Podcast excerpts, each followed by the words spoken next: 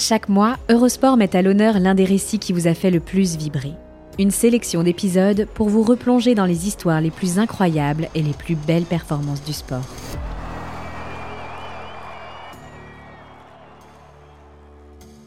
Le 19 avril 1967, à Boston, Catherine Switzer devient la première femme à oser prendre le départ d'un marathon avec un dossard épinglé à sa tenue. Bravant l'interdit et l'agression physique du directeur de course, l'américaine va au bout de son rêve, entraînant dans sa foulée des millions de femmes et changeant à tout jamais la face de la course à pied.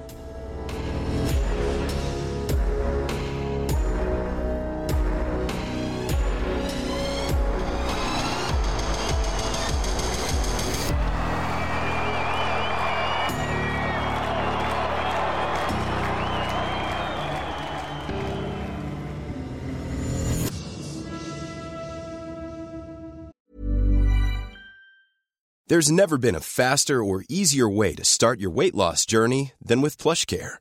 PlushCare accepts most insurance plans and gives you online access to board-certified physicians who can prescribe FDA-approved weight loss medications like Wigovi and Zepbound for those who qualify. Take charge of your health and speak with a board-certified physician about a weight loss plan that's right for you. Get started today at plushcare.com slash weight loss. That's plushcare.com slash weight loss.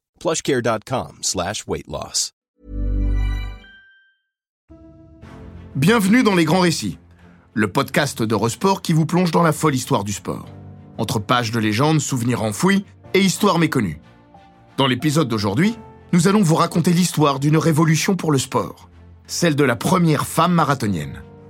Londres, Boston, Paris, Perse, Jérusalem. Ce mois d'octobre 2021 ressemble à un véritable festival international du marathon, comme un retour à la vie après la crise sanitaire. Une guirlande multicolore et infinie de coureurs lâchés dans le dédale urbain de mégalopole du monde entier. Soit des centaines de milliers d'athlètes, dont un bon tiers de femmes, selon les courses, lesquels brandiront leur dossard en gagnante sur la ligne d'arrivée. Mystère. Mais on sait qui restera à jamais la première à l'avoir fait. Elle s'appelle Catherine Switzer. C'était à Boston, le 19 avril 1967. Catherine Switzer, son nom ne vous dira peut-être rien. Mais sans doute, en revanche, l'avez-vous déjà vu en photo. C'est un cliché célèbre, mythique même, qui a eu sa sélection parmi les 100 photos qui ont changé le monde. Un ouvrage publié par le magazine américain Life en 2003 on y voit un petit brin de femme en pleine course, dossard 261 épinglé sur un ample sweat gris, tentant stoïquement de poursuivre son effort, malgré les assauts d'un homme en civil lancé à ses trousses, la bave aux lèvres et l'air furibard, bien décidé à la virer manu militari du peloton, en dépit de l'intervention musclée d'autres coureurs témoins de la scène. Comment en est-on arrivé à cette ubuesque situation? C'est là que l'histoire prend tout son sel. Comme toujours, il convient de remettre les choses dans leur contexte. Nous sommes en 1967. Les femmes ont le droit de vote depuis à peine deux décennies en France. Mais elles n'ont toujours pas le droit de courir en compétition internationale sur des distances supérieures à 800 mètres. Et encore, cette discipline de 800 mètres n'a été rétablie du programme olympique féminin que quelques années auparavant à l'occasion des Jeux de Rome en 1960.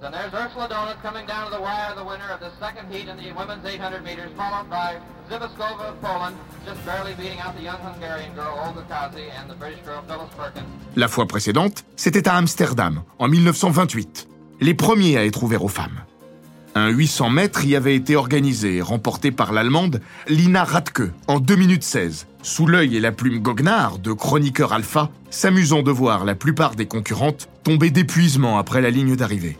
Comme si cela n'était pas tout simplement le signe normal du dépassement de soi, ils en avaient déduit que les épreuves de fond et de demi-fond n'étaient juste pas faites pour les femmes. Trop longues, trop dangereuses, trop disgracieuses pour reprendre des termes écrits à l'époque.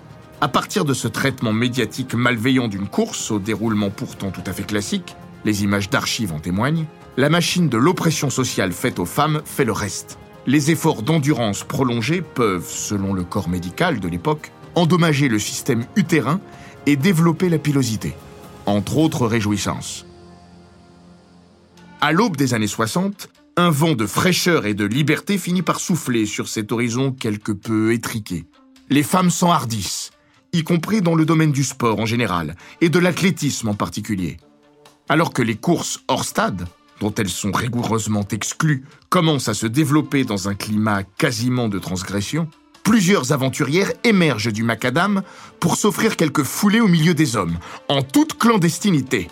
Parmi ces pionnières, pour la plupart américaines, on peut citer Julia Chesbrand, qui boucle sans dossard la Manchester Road Race, 7,641 km, en 1961, ou encore Mary Lepper, que beaucoup considèrent comme la première femme à avoir, toujours officieusement, terminé un vrai marathon, celui de Culver City, en Californie, en 1963, dans le temps de 3h37.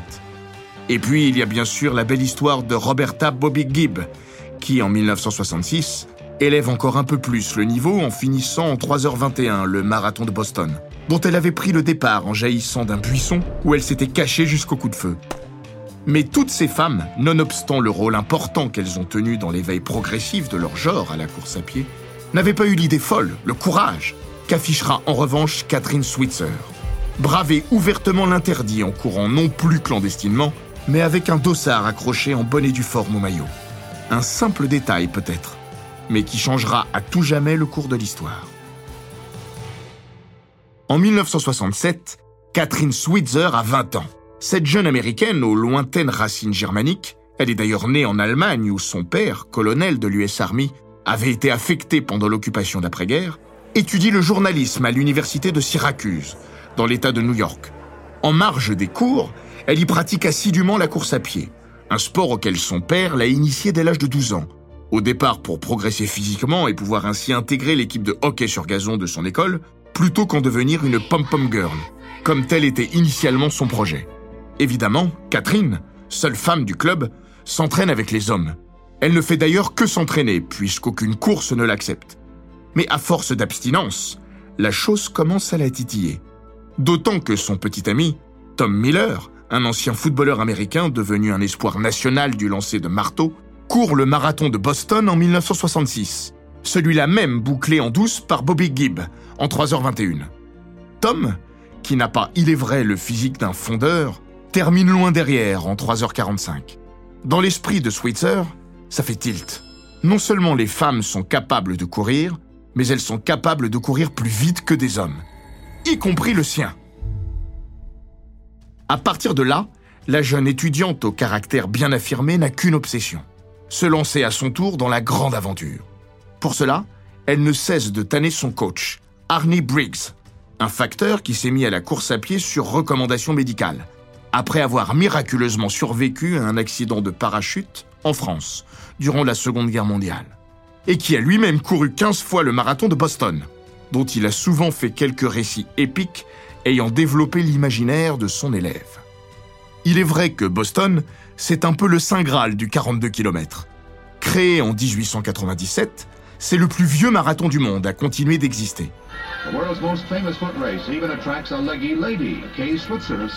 L'épreuve a eu mille vies, connu pas mal de soubresauts et un drame épouvantable lors de l'édition 2013, marqué par l'explosion de deux bombes terroristes près de la ligne d'arrivée, qui firent trois morts et 264 blessés. Ce devait être une grande fête sportive, le marathon de Boston a viré au cauchemar. Deux fortes explosions près de la ligne d'arrivée ont tué trois personnes et fait plus d'une centaine de blessés hier après-midi. Et puis donc il y a eu Catherine Switzer. Beaucoup moins tragique, bien sûr, mais tout aussi mémorable. C'est un fait. Courir Boston est l'assurance d'être adoubé par l'exigeante caste des coureurs à pied. Une caste de puristes absolus à l'époque, dans une discipline beaucoup moins massifiée et marketée qu'aujourd'hui. Pour Catherine, c'est un rêve, mais un rêve impossible. Avant de défier les lois sportives, il lui faut d'abord convaincre son coach de l'entraîner à dessein, ce qui n'est pas non plus une sinécure. Arnie Briggs a beau être totalement dévoué à la cause de son sport, il n'en reste pas moins un homme de son temps lui aussi estime qu'il est dangereux pour une femme de se lancer dans un tel périple. En clair, il a peur de griller sa coureuse, à qui il voue une sincère affection. Parce qu'elle est, on l'aura compris, relativement têtue, Catherine finit par le convaincre de passer une sorte de deal.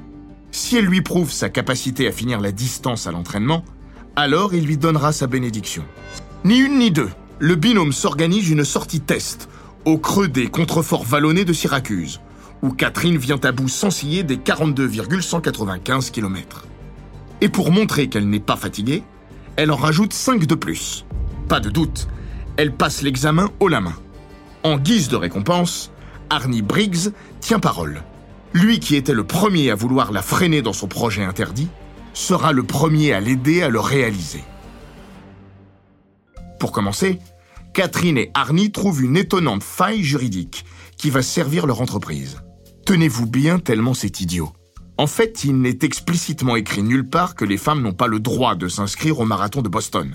L'interdit est tellement évident, tellement ancré dans les mœurs, qu'il semble aller sans dire.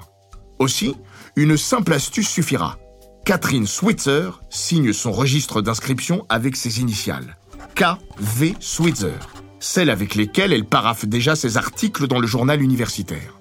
Personne ne pousse plus loin l'investigation. 3 dollars de frais de dossier plus tard, le précieux sésame est à elle. Dossard 261. Retenez bien ce numéro qui rentrera dans la légende. Le jour J, mercredi 19 avril 1967, il fait un temps à ne pas mettre un marathonien dehors. De la pluie mêlée de neige fondue et saupoudrée par un vent glacial s'abat sur Boston. Sans doute les pires conditions climatiques de l'histoire de la course. Mais pour Catherine, finalement, ce n'est pas une mauvaise nouvelle. Avec ce temps, pas grand monde n'a osé mettre les gambettes à l'air. Les quelques 700 courageux au départ sont chaudement vêtus de la tête aux pieds et ressemblent tous plus ou moins à la même chose. Un avantage pour Switzer qui passe un peu incognito, d'autant que les organisateurs sont bien trop affairés à régler les problèmes logistiques liés à ce temps de chien qu'a faire la police sur la ligne de départ. Pourtant, contrairement à Bobby Gibb, Catherine ne cherche pas à se grimer, bien au contraire. Elle est maquillée, porte du rouge à lèvres et les cheveux mi-longs enserrés dans un serre-tête. Coquette jusqu'au bout des ongles, elle tient à afficher au grand jour ce qui est pourtant, à cet instant de sa vie, son plus grand écueil. Sa féminité. Et puis, disons-le, sa beauté. Lorsque le coup de pétard retentit, Catherine Switzer allonge sans anicroche ses premières foulées, suivie comme son ombre par sa virile garde rapprochée. Son petit ami Tom Miller, son coach Army Briggs et d'autres coureurs du club de Syracuse. Les premiers hectomètres se déroulent parfaitement. Catherine n'a pas spécialement de chrono en tête, mais elle est partie sur les bases des 4 heures environ. Et elle se sent bien. Autour d'elle, l'ambiance est bon enfant. Parmi les nombreux concurrents qui l'aperçoivent, beaucoup sont surpris bien sûr, mais tous restent bienveillants avec elle. Bref, tout va bien. Et puis, au bout de 2 kilomètres, la joyeuse équipée se fait doubler par deux véhicules réservés à la presse et aux officiels. Avec leur œil de lynx, les photographes embarqués ne manquent pas de remarquer la jolie intruse qui s'est invitée sur la route, ni de s'en délecter avec leurs objectifs. Plus amusés qu'autre chose. La scène fait beaucoup moins rire les deux directeurs de course figurant eux aussi à bord, Will Cloney et Jock Semple, alias Messieurs Marathon de Boston. C'est là que l'histoire bascule, et qu'on en arrive à cette fameuse scène qui va rester gravée dans le marbre. Pardonnez-nous l'expression, mais si Cloney manque un peu de réactivité, Semple, en revanche, un Écossais réputé pour son caractère sanguin, pète littéralement un fusible. Il saute du véhicule en marche et se lance à la poursuite de la jeune effrontée, qui continue de le narguer sous ses yeux. La suite L'intéressé s'en souvient comme si c'était hier. Elle l'a souvent raconté, notamment dans son livre Marathon Woman, paru en avril 2007, à l'occasion des 40 ans de la course.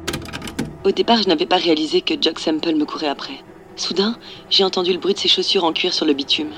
Je me suis alors retournée et j'ai fait face au visage le plus furibard que j'ai jamais vu de toute ma vie. Semple me hurlait dessus. Dégage de là, sors de ma course Il a réussi à agripper mon maillot, tenter d'arracher mon dossard. J'étais absolument terrorisée.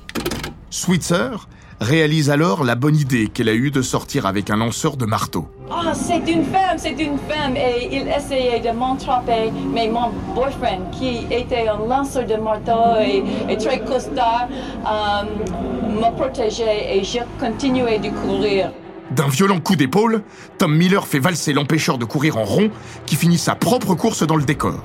Une scène lunaire immortalisée par un photographe du Boston Traveler, Harry Trask, dont la série de clichés fera le tour du monde et sera érigée en symbole de la résistance féminine face à la dictature des mâles. Elle deviendra probablement son œuvre la plus connue. Et l'on parle là d'un homme qui a obtenu le prix Pulitzer en 1957. Et dire qu'il était venu à Boston en traînant des pieds. De son côté, Tom Miller regrette en revanche aussitôt son geste purement impulsif, dont il craint les conséquences qu'il aura sans doute pour sa propre carrière. Son objectif est alors d'être sélectionné pour les Jeux Olympiques de Mexico l'année suivante. Mais il réalise qu'une lourde suspension le guette. Entre lui et sa compagne, une violente dispute finit par éclater quelques kilomètres plus loin. Dans une scène elle aussi surréaliste, qui le poussera finalement à arracher son dossard et à poursuivre son effort en solo, sans conviction. Ce marathon de Boston, décidément, vire au mélodrame. Pour Catherine Switzer, après toutes ces émotions, poursuivre son effort n'est pas davantage chose aisée. La question se pose d'ailleurs de continuer. La jeune femme est en pleurs. Consciemment ou pas, elle est animée ce jour-là par des sentiments partagés. L'envie certes de se fondre dans la masse, pour ne pas se faire pincer, mais celle aussi de marquer le coup pour le symbole. Sinon, quel intérêt aurait-elle eu à prendre un dossard? Désormais, elle n'a plus le choix. La voilà au cœur de la tourmente. D'autant que Jock Sample, qui s'est relevé de son fossé, l'a encore rattrapé puis dépassé en lui proférant une nouvelle bordée d'injures menaçantes. Une chose est sûre, il n'en restera pas là. Pendant de nombreux kilomètres, Catherine Switzer, secouée comme si elle venait de réchapper à la charge d'un sanglier, va donc avancer avec peine, au sein d'un groupe où le silence s'est fait. Pesant, alanguissant. Et puis, d'un coup, le déclic. À force de cogiter, Catherine réalise qu'elle ne peut pas en rester là. Que cette course, quoi qu'il lui en coûte, elle doit la terminer. Pour elle, mais surtout pour la cause de milliers de femmes qu'elle prend soudainement conscience de représenter à travers son effort solitaire, comme elle le raconte depuis Wellington, en Nouvelle-Zélande, où elle réside le plus souvent aujourd'hui. Je me suis alors tournée vers mon coach Arnie et je lui ai dit Écoute, je vais peut-être t'attirer des ennuis à toi aussi, mais il faut que j'aille au bout. Du sais-je le faire en rampant. Sinon, le message que je vais renvoyer sera que les femmes sont effectivement incapables de terminer un marathon. Et ça, à ses yeux, ça n'est pas une option. À partir de là, sa peur et son sentiment d'humiliation se transforment en détermination pour devenir son principal moteur. Une deuxième course commence en quelque sorte pour Catherine Switzer, qui retrouve peu à peu son calme et son souffle. Après le 30e kilomètre, là où le commun des marathoniens heurte le fameux mur, elle reçoit au contraire une dose supplémentaire d'endorphine, lorsqu'elle parvient enfin à se débarrasser des oripeaux de la colère, qui laissaient sa foulée comme une chape de plomb. Jusque-là, j'étais très énervée contre cet homme qui m'avait agressé. Et puis, en repensant à tout cela en courant, j'ai réalisé qu'il n'était pas vraiment fautif. Qu'il était en quelque sorte un produit de son époque. Et qu'en voulant m'exclure de sa course, il était simplement dans son rôle. Moralement retapé, physiquement requinqué, Switzer, qui s'est aussi délesté entre-temps de son jogging gorgé d'humidité, ainsi que d'un gant blanc perdu en route, boucle sa course en 4h20. Fraîche comme une rose, malgré quelques ampoules aux pieds. Loin certes des 3h27 de Bobby Gibb, qui a de nouveau pris part à la course en cachette. Mais officiellement, Switzer est la première féminine, puisqu'elle est la seule portant un dossard. Pas pour longtemps, cela dit. Elle est très vite disqualifiée par l'Amateur Athletic Union, l'instance qui fait alors autorité dans le monde du sport américain. Puis longuement suspendue. Mais cela restera purement anecdotique au regard de ce que l'histoire en retiendra. Ça y est, Catherine Switzer l'a fait. Elle est allée au bout de son projet fou. Des petits pas pour un bout de femme d'à peine un mètre soixante. Un pas immense pour le sport féminin. On dit que le marathon change la vie de celui qui en vient à bout. Pour Catherine Switzer, ça n'est pas un vain mot. En l'espace de 42 km, elle est pour ainsi dire passée de l'enfance à l'âge adulte. Sur la ligne de départ, j'étais une jeune fille, et sur la ligne d'arrivée, j'étais devenue une femme. C'est ce qu'elle se plaît à raconter avec un certain sens de la formule, mais pas celui de l'exagération. Comme le soldat Philippides, le marathonien originel, l'américaine du haut de ses 20 ans, a bouclé la distance non pour l'exploit sportif, mais pour porter un message. En l'occurrence, un message d'espoir et d'avenir.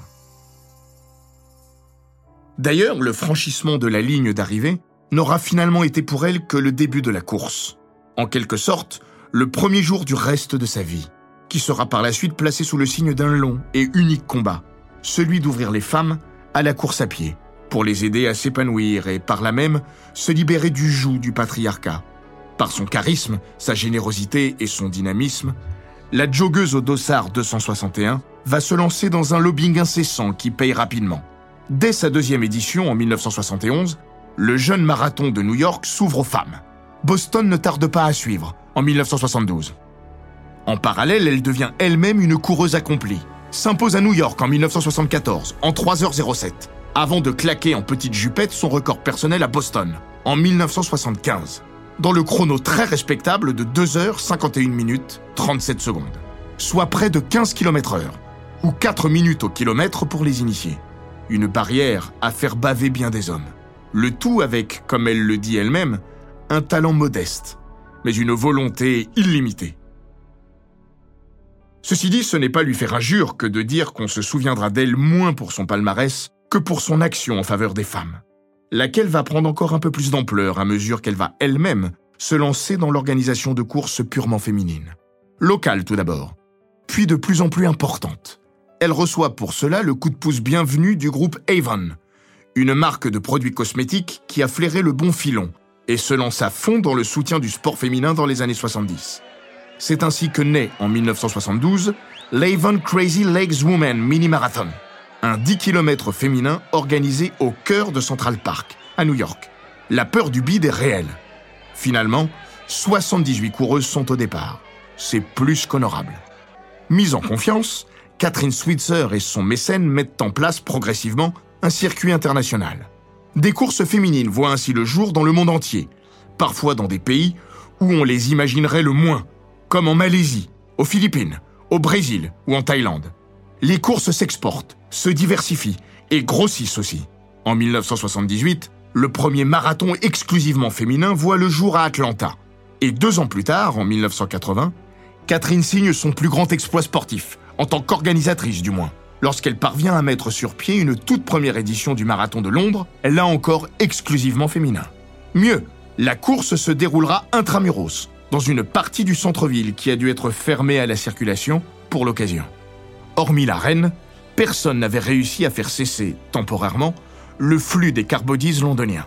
Un véritable coup de maître, d'autant que l'épreuve, organisée pendant les Jeux du boycott américain à Moscou, bénéficie de la couverture de grandes chaînes de télé, un peu désœuvrées durant cet été 1980.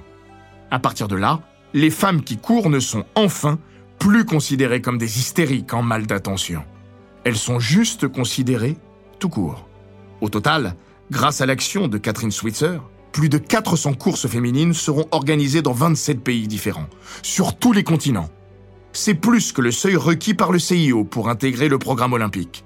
Ce dernier ne peut continuer à fermer les yeux davantage. En 1981, il vote l'ouverture aux femmes du marathon pour les Jeux olympiques suivants, ceux de Los Angeles en 1984.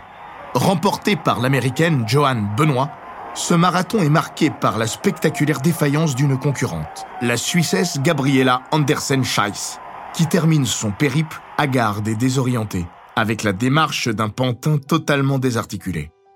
Des images qui font là encore le tour du monde et donnent quelque part un coup de projecteur inespéré à ce premier marathon féminin des Jeux Olympiques. Au début, Catherine Switzer, qui commente l'épreuve à la télévision, craint surtout que cette image ne vienne porter atteinte à ses années de combat, sur la rengaine un brin mesquine du On vous l'avait bien dit, le marathon, ça n'est pas pour les femmes. Il n'en sera rien. Gabriela Andersen Scheiss, qui souffrait en fait de déshydratation, récupère très vite et assure parfaitement le service après-vente médiatique. Elle est finalement élevée au rang de ce qu'elle méritait, celui d'une sportive accomplie, une héroïne de son temps, simplement victime d'un trop grand don de soi, mais comme tant d'hommes avant elle. À ce stade, pour Catherine Switzer, le combat est déjà gagné. Du moins cette partie du combat. Le marathon féminin ne disparaîtra jamais du programme olympique, tandis que quatre ans plus tard aura lieu, à Séoul, le premier 10 000 mètres féminin, puis le premier 5 000 mètres à Atlanta, en 1996.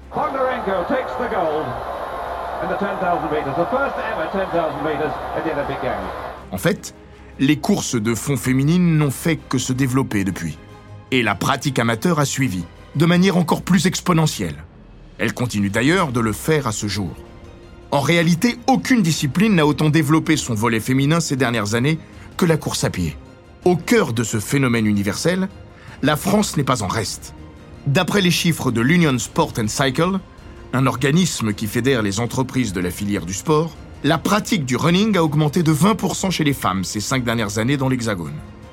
Les coureuses représenteraient aujourd'hui 48% des pratiquants réguliers, hors compétition. Une parité, ou presque, tout bonnement exceptionnelle. Cette mixité, la société devait y arriver un jour, tôt ou tard. Mais il en fallait une pour jaillir des starting blocks et donner un coup d'accélérateur à l'évolution des mœurs. Ça aurait pu être Bobby Gibb, Mary Lepper ou une autre. Ce fut donc Catherine Switzer, parce que les étoiles se sont alignées autour de son histoire, en partie grâce au poids de l'image, avec les photos de son agression devenues le symbole des femmes opprimées, mais aussi grâce à la personnalité de l'intéressé, qui était probablement née pour porter ce flambeau. Devenue journaliste et écrivaine, Catherine Switzer a, à travers ses différentes actions, comme par le biais de ses écrits, consacré toute son existence à la mission que le destin avait choisi de lui placer entre les mains. Elle est d'ailleurs allée pour cela jusqu'à sacrifier sa vie personnelle, puisqu'elle n'a jamais eu d'enfant. Un peu par manque de temps, beaucoup par choix. Je me sentais capable de m'occuper de millions de femmes simultanément, mais sans doute pas à 100% d'un seul petit être. Elle se sous-estime probablement. Mais Catherine Switzer ne regrette rien de ce que cette drôle de vie lui a réservé. Plus d'un demi-siècle après sa rocambolesque aventure, elle est aujourd'hui une septuagénaire épanouie, toujours aussi fit et sportive, partageant sa vie entre New York et Wellington, où elle s'est établie plus durablement depuis le confinement aux côtés de son mari, l'ancien coureur et auteur néo-zélandais Roger Robinson. Un homme qu'elle a épousé en seconde noces, après avoir divorcé de Tom Miller, avec lequel elle s'était finalement mariée en 1968. Toujours aussi enthousiaste à l'idée de partager son histoire, elle se souvient dans les moindres détails de ce 19 avril 1967, qu'elle considère comme le jour le plus important de sa vie, mais peut-être pas le plus beau. Celui-là, elle le réserve au lundi 17 avril 2017, lorsqu'elle a couru pour la neuvième fois le marathon de Boston, 50 ans après sa grande première. Catherine Switzer, the first official woman to run the Boston Marathon back in 1967, doing it again here 50 years later at the age of 70. L'occasion d'un petit pèlerinage sur le lieu de l'agression, survenu beaucoup plus tôt dans la course qu'elle ne l'avait pensé, et même écrit, d'où de nombreuses approximations qui subsistent encore à ce propos. L'occasion surtout de partager sa passion avec les 13 500 autres concurrentes inscrites cette année-là à Boston, quasiment la moitié du peloton, dont des dizaines portant comme elle le dossard 261, ce fameux numéro devenu le nom de son association, 261 Fearless, qui continue d'œuvrer chaque jour pour le développement du running féminin dans le monde. Avec des frissons dans la voix, elle s'exclame Imaginez comment je me sentais. 50 ans plus tôt, j'étais seule, terrifiée. Et là, j'avais des milliers de femmes à mes côtés qui venaient me témoigner leur gratitude. À ce moment-là, j'ai ressenti une forme de plénitude, l'impression d'avoir œuvré toute ma vie pour quelque chose d'utile. Et je me suis dit qu'après avoir vu ça, je pouvais mourir tranquille. Le plus tard possible, selon l'expression populaire.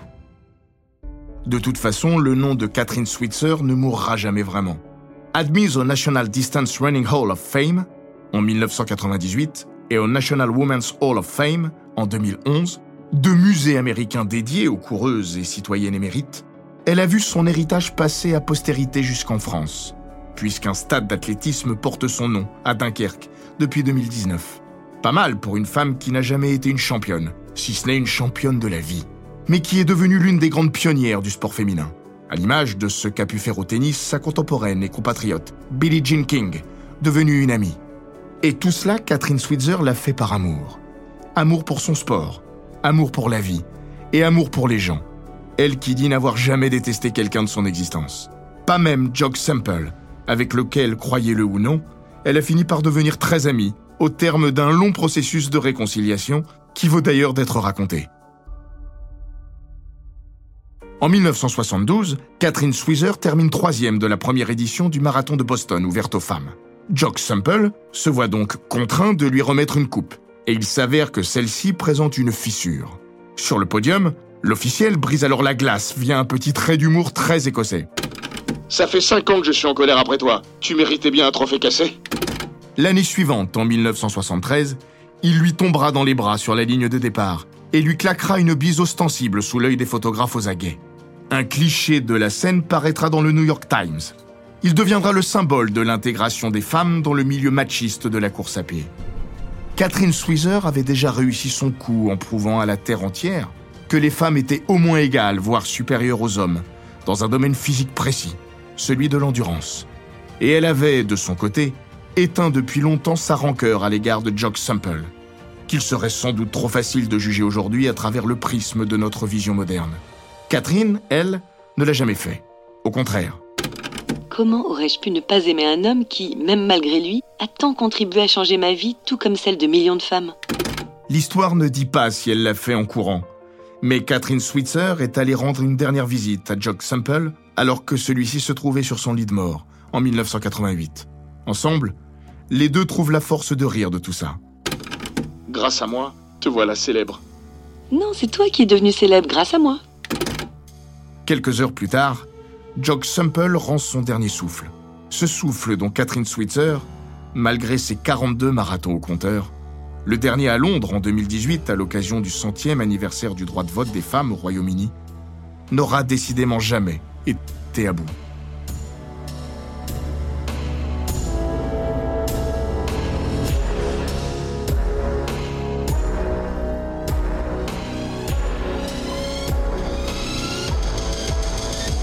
Cet épisode des grands récits d'Eurosport a été écrit par Rémi Bourrière. Il est raconté par Florian Bayou, monté par Adrien Hurtebise et produit par Bababam. N'hésitez pas à vous abonner, commenter, partager et noter ce podcast sur Apple Podcast, Google Podcast, Castbox, Spotify, Deezer et toutes les plateformes audio.